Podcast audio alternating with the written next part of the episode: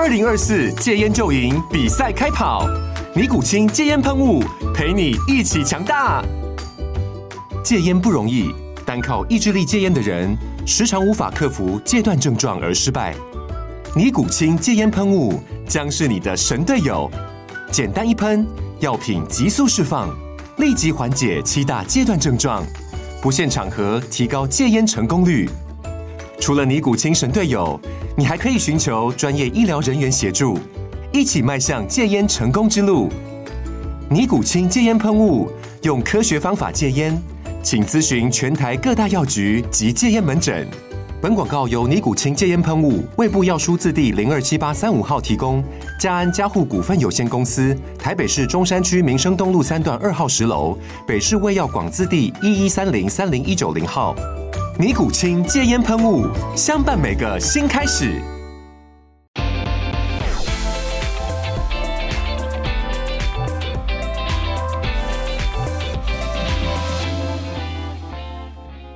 欢迎收听科技岛 Podcast，这是一一一人力银行为了推广科技产业新辟的 Apple Podcast 渠道，希望能够邀请专家学者、教授和意见领袖，以及科技企业，透过实施议题的讨论，或者是个人的经验分享，让大家可以更了解尖端技术，甚至投身到科技产业当中。今天我们的主题是 Chat GPT 中文实战指南，你不可不知的 AI 工具书。那么我是今天的主持人尹柔，今天邀请到的来宾就是。查特普拉斯的炳轩创办人，欢迎炳轩。Hello，各位科技岛的观众朋友们，大家好。啊，我是查特普拉斯的这个共同创办人炳轩。那一定有人在想，哦，查特普拉斯这个名字好像是某一个东西的谐音，对吧？是。这个普拉斯呢，的确是取自这个，哎，之前很红的台湾的这个果片，是大佛普拉斯。那普拉斯就是加上去的意思嘛？对。那什么要去加上什么呢？主要就是。Plus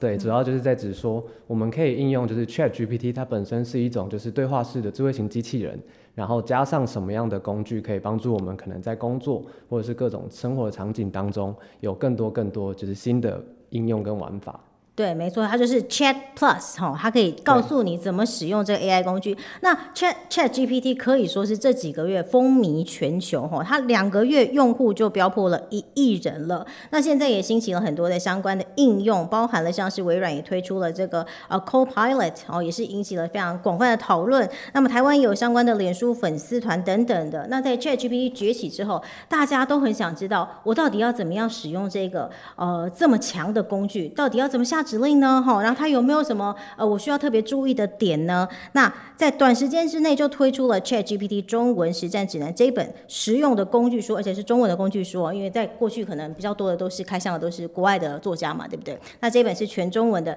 今天炳轩呢，他也是作者之一啊。我先简单介绍一下他的背景哈。这个查特普拉斯 Chat Plus 呢，就是由教育创新领域的三位涵盖企业管理啊、经济还有医药哦，这些都是不同的背景的领域的。创办人一起来创办的。那炳轩他本身是北医药学系毕业的，我可以说，哎，蛮算是蛮跳通的，很跨领域这样子。好，那我们先来请你介绍一下这一本 Chat GPT 中文实战指南的著作的介绍，它到底里面有什么样的应用呢？嗯，好啊。我们这一次在构思我们的中文实战指南的时候，其实参考了蛮多，就是已经就是很佛心的各位大大，包括就是国内外的，哎。在一边制作这本书的时候，一边就看到，其实很多大大已经在就是他们的网站上面，然后整合了就是各式各样的这个指令。但是我们一直在想的事情是，就是我们在学一样新的东西的时候，不能就是只能就是复制贴上，因为如果我们只是学指令，然后就是把它抠到这个 Chat GPT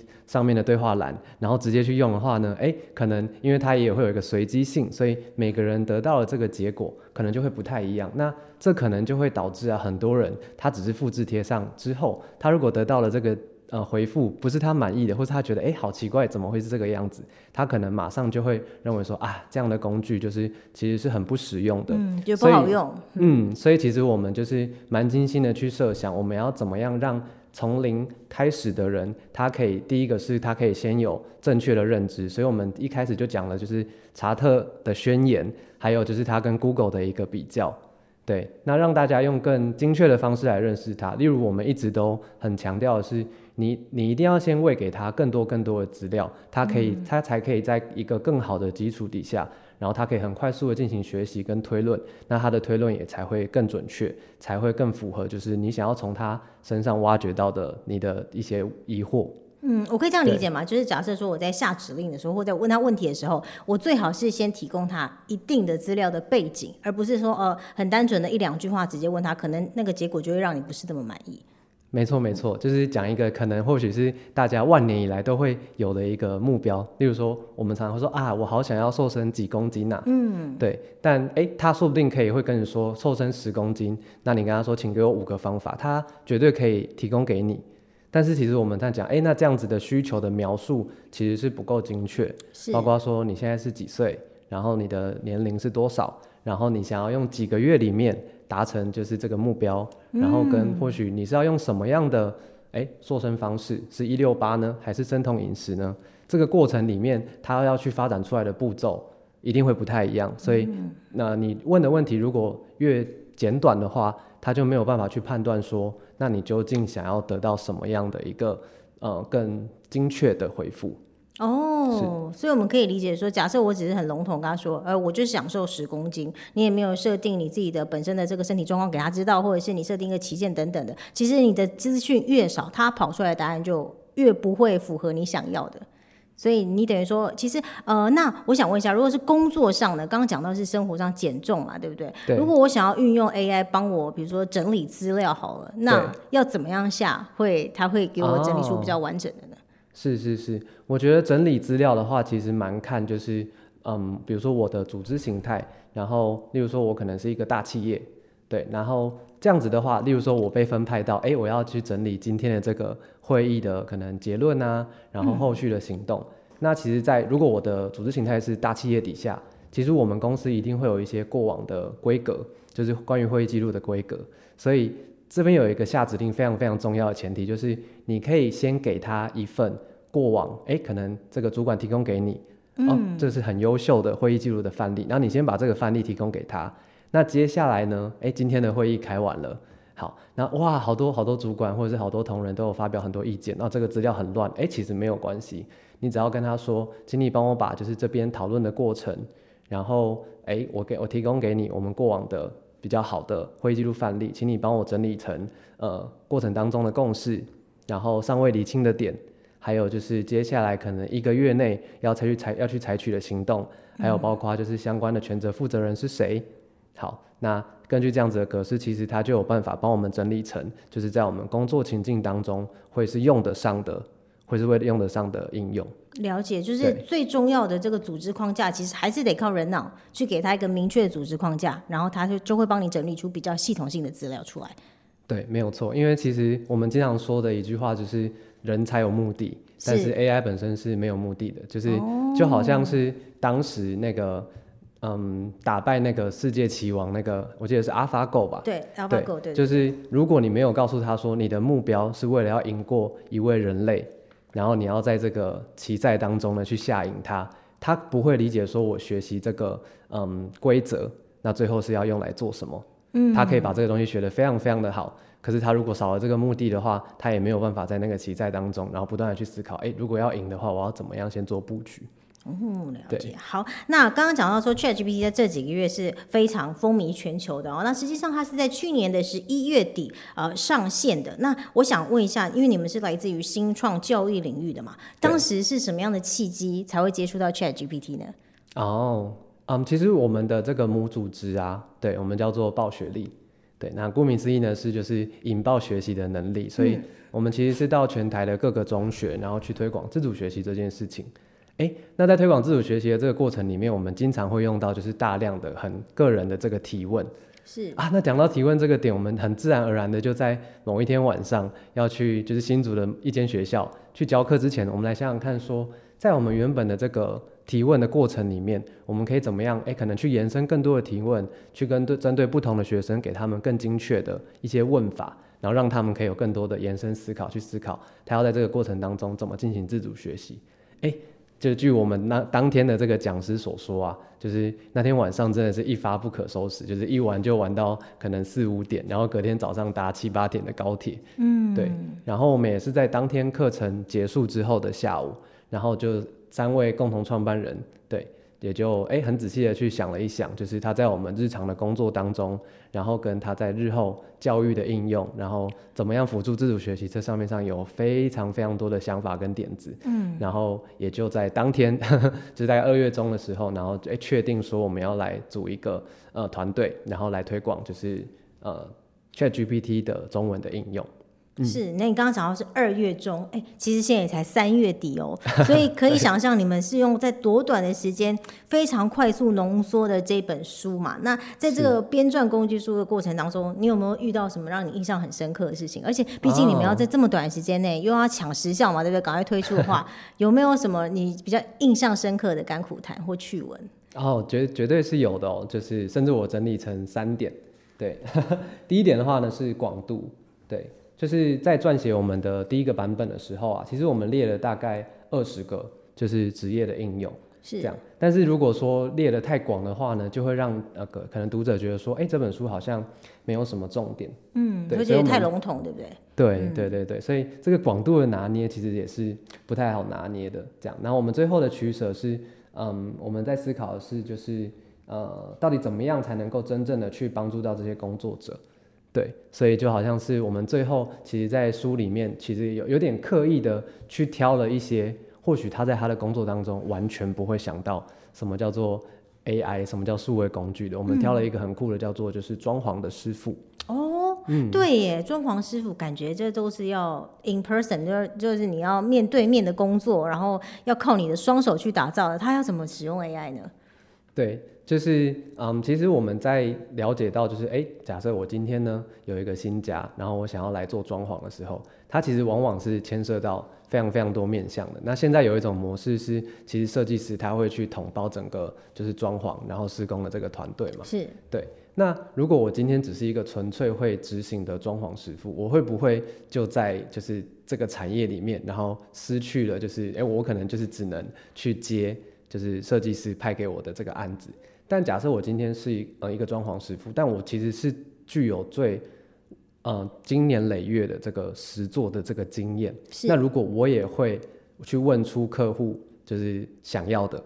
对，那是不是就其实就有机会？就是哎，我其实会非常了解。到时候真正在住在这里的人，他为什么这边想要就是不想要就是呃想要把这个水电的线给藏起来的话，那我可能要问他什么问题？那关于这个油漆的色号，我们那时候用的例子是这样，就是关于油漆的这个色号，其实 常常会是这个呃油漆师傅他其实会更精准的知道到底你网络上查可能是一回事，但是其实我实际上刷上去，可能又会因为你这次墙壁的材质而有不同。对，那如果说一位这个装潢或是油漆的师傅，他能够透过就是呃查特查特或者 ChatGPT 这样子的工具，然后快速的去整理出来，然后提供给客户这样子的建议的时候，其实我相信就是呃所有的顾客其实想要买到的都是一个安心的服务。是，那你刚刚讲到，其实最后工具书里面是归纳成七种使用者，对不对？那所以装潢的师傅算是其中一个。其中一个种类吗？七种使用者的话，是我们近期在在发展的一个概念。嗯，对对对。然后我们书里面的话，呃，第一个版本啦，就是目前已经公开的这个版本是分享了十个十个职业。哦，十个不同的职业。对对对。我很好奇，除了装潢师傅之外，还有没有什么是让我们完全想不到？说哦，没想到这样也还可以运用 AI 的工具来优化自己的工作。哦，是，嗯。其他的话，哎，其他可能也，我们也其实安排了蛮多比较比较常见的啦。嗯，对。那如果硬要说，可能不不会直接想到的，或许是嗯，产业的分析。哦，产业分析都可以。产业的分析都可以靠 AI 来帮忙。对，因为过往我们可能会认为说，就是产业分析它听听起来是一个就是非常高度专业是的一项呃一项，就是专业从事人员才能够去执行的。对，但我们发现到就是，嗯，在我们跟他提问的时候，其实我们都会学过非常非常多的这个理论框架。例如说，我们在商业最基本，我们可能就学学过 SWOT 分析，对，或者是我们在里面也用了一个呃 PESTEL，就是这样子的一个模型，然后请他来协助我们去可能了解一个一间企业它的体质是怎么样子的。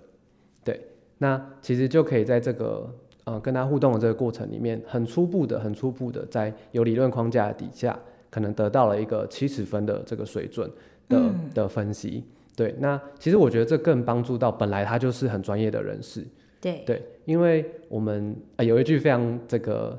流传非常久的俗谚，就是万事起头难嘛。是是对，是，但我觉得现在的这个生成式 AI 工具，它大大的去加快了这一点。嗯，对，就是万事的起头已经没那么难了。对。对，它等于帮你做好了一个七十分的底了，对不对？你只要在这个七十分的基础之上去优化它就好了，而不是像过去是从零开始的。对，然后这个时候如果懂得知道自己的问题点在哪里，以及这个问题点可以用我过往的哪一哪一种经验，或者是根据我的判断，它最适合用哪一个理论架构来套入做分析的话，它即将会大大的去拉开，就是嗯纯粹的专业工作者跟专业工作者加上会使用 AI 工具的这两种人的差距。嗯，所以对不管是从哪一个面向看，假设你自诩自己是一个专业人士好，或者是你是担心被取代的那一群人，好上班族话，不管怎样，你都要了解这个工具，对不对？才之后才会比较相对来说在职场上比较有竞争的优势。这个这个是我们目前 也也觉得就是呃蛮值得讨论的一件事情。对对对，因为其实，在我的身旁，我可以我可以很明显的感受到，就是嗯非常非常投入在钻研这块工具的人，我感受到的很多，但我觉得实际上可能没有这么多。嗯，对对对，我觉得嗯可能最多最多的人，目前可能都是停留在就是哎知道这件事情，可是呢，就是就觉得哎它很酷，对，但是并并没有可能大量的去想要去应用在就是工作当中。那我觉得其实它也跟我们的整个嗯职业环境比较有关系。嗯，对对对，就是因为我们毕竟就是工作都还是非常的忙碌，那其实也有很多时候可能有时候会需要加班。对对对，所以这个时候他不见得能够觉得说哦，我可以用在我的这个马上把它用在我的工作当中，可能是先把它当做一个好玩的用途。对对，大部分的人应该就跟我一样啊，注册之后，哎，偶尔会问他问题试用一下。但我记得现在是没有会员的话，也是有一天额度，好像是十题吧，好像只能发问十题左右。对，然后所以大部分人可能是跟我一样，一天顶多就是问十题。那可能有少部分是比较积极的，已经买会员哦，然后每天就是钻研怎么样去问他问题，来优化自己的工作，这一点是非常重要的。因为也许你学会了这个人工智慧的工具之后，是会帮助你在你自己职场的本业上是可以事半功倍的，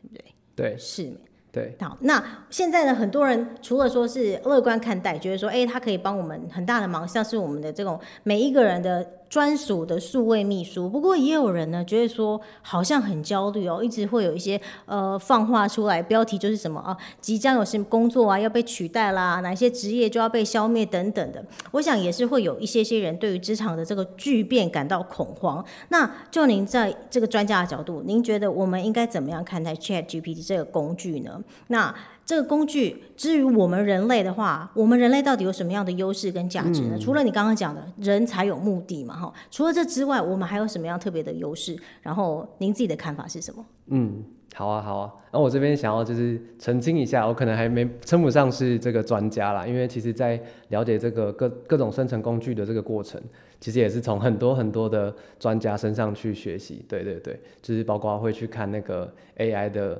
这个新创的创办人的文章啦，对对对，或者是这个台大电机的这个李李教授李宏毅李教授他的很多就是影片，对对，来了更了解他背后的这些原理。那嗯，经过了就是这一两个月的思考，就是其实真的会，我我其实自己也曾经经历过，天哪，就是这个社群上面的文章，然后新的应用每天都这么这么的多，对，我曾经也会很担心说，我要我要是少看了哪一篇很爆炸性的，或是哪篇很实用的，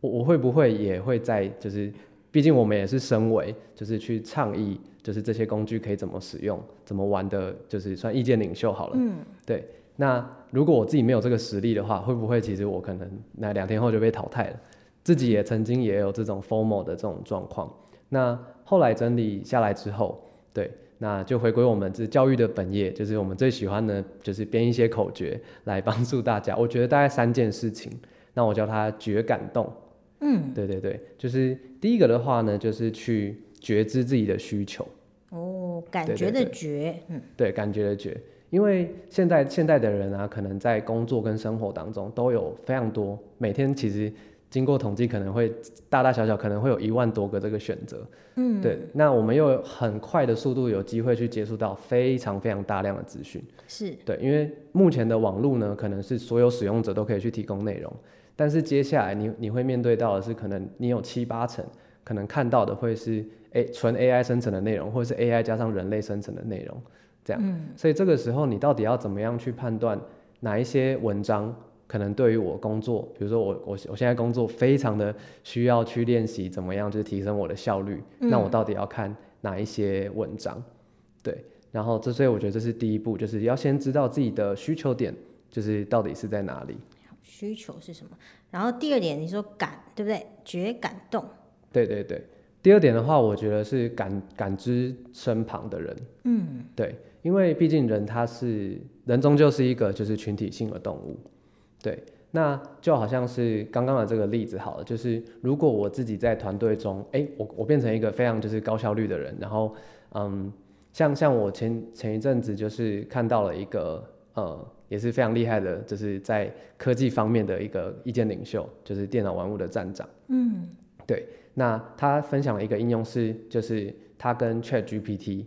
对，然后去一边对话的过程当中，他就一边。呃，用就是简单的 HTML 语言，对，然后写出了一个就是番茄钟的工具，嗯，这样子，对。但哎，这个如果对于一个就是他可能是自由工作者来说，哎，可能会非常非常的这个实用，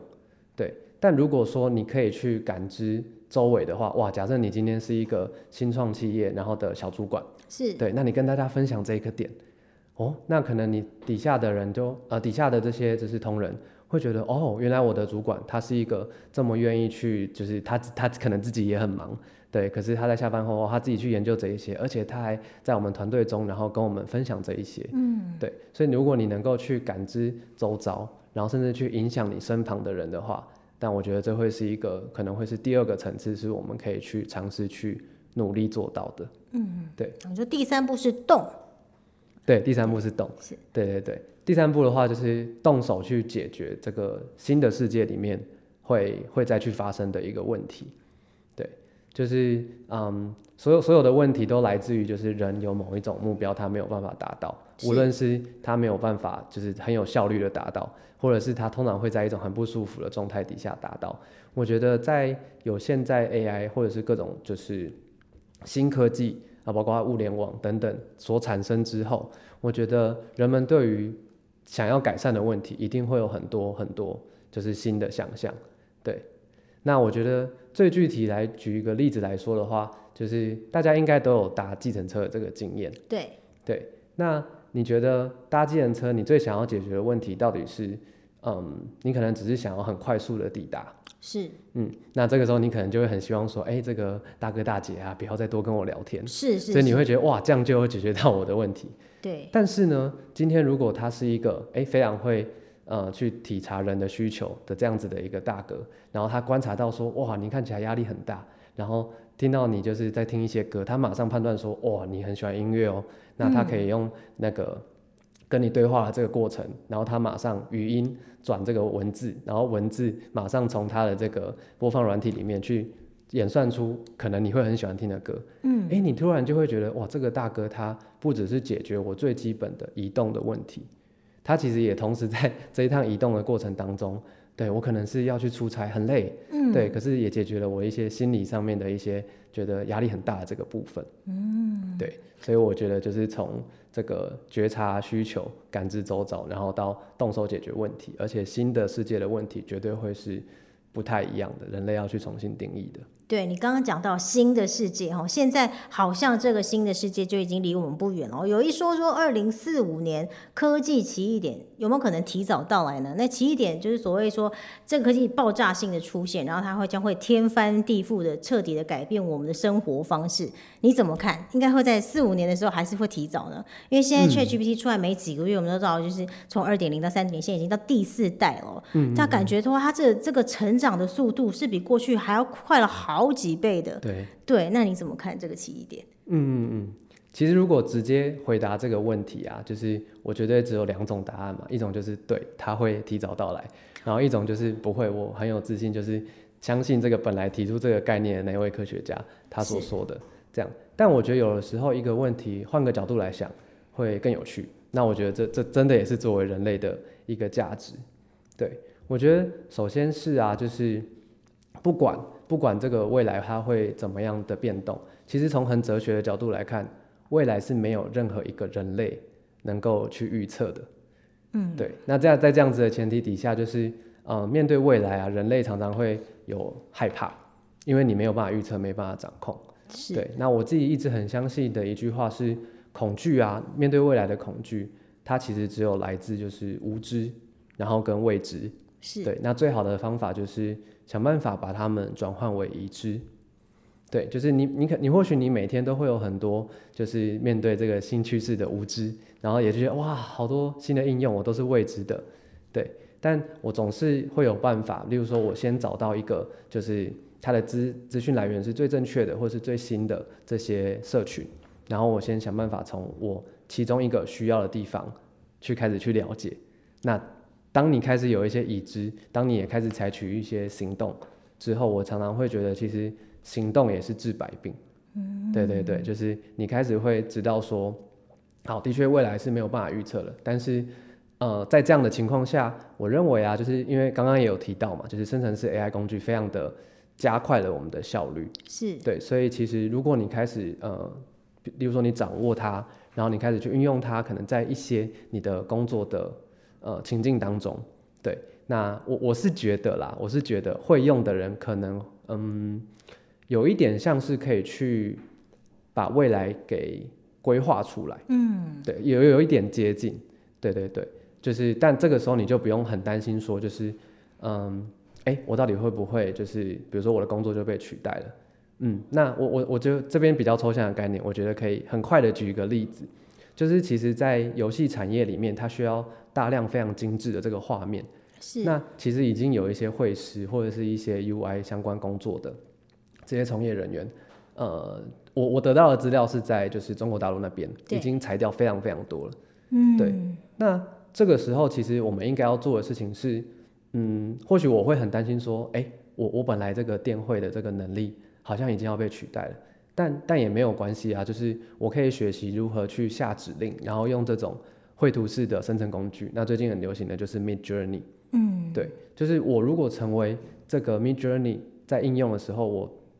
我就算是只排一百个人，我只排第十名好了，我也赢了九十个人。是，对，所以我觉得可以先把我们的无知跟未知转换成已知。对，假设说你面对未知，但是你都不去了解它，其实你会更恐惧，更恐，更加的恐惧。不如去了解它，其实变成已知之后，你反而恐惧感没那么深，你才会去思考说怎么样去运用这个工具，不是让它取代你，而是让它成为你的优势，对不对？好，今天非常开心邀请到 Chat Plus 查特普拉斯的创办人之一炳轩哦，那他初步的了初步的介绍，让我们更加了解 Chat GPT 这个工具要怎么使用，也让我们更加清楚 Chat GPT 中文实战。指南要里面到底在写些什么，可以怎么应用哦？那下一集呢，我们要再更深入的跟大家介绍 Chat GPT 中文实战指南里面的相关的个案范例，让大家有一个更清楚的轮廓，知道说这个白宫百业呢，你要怎么去应用它？那包含像是新鲜人，如果你要写作，你要交作业，甚至你要求职，要怎么样善用这个工具？好，那今天非常感谢大家收听，那我们就下次线上见喽，拜拜。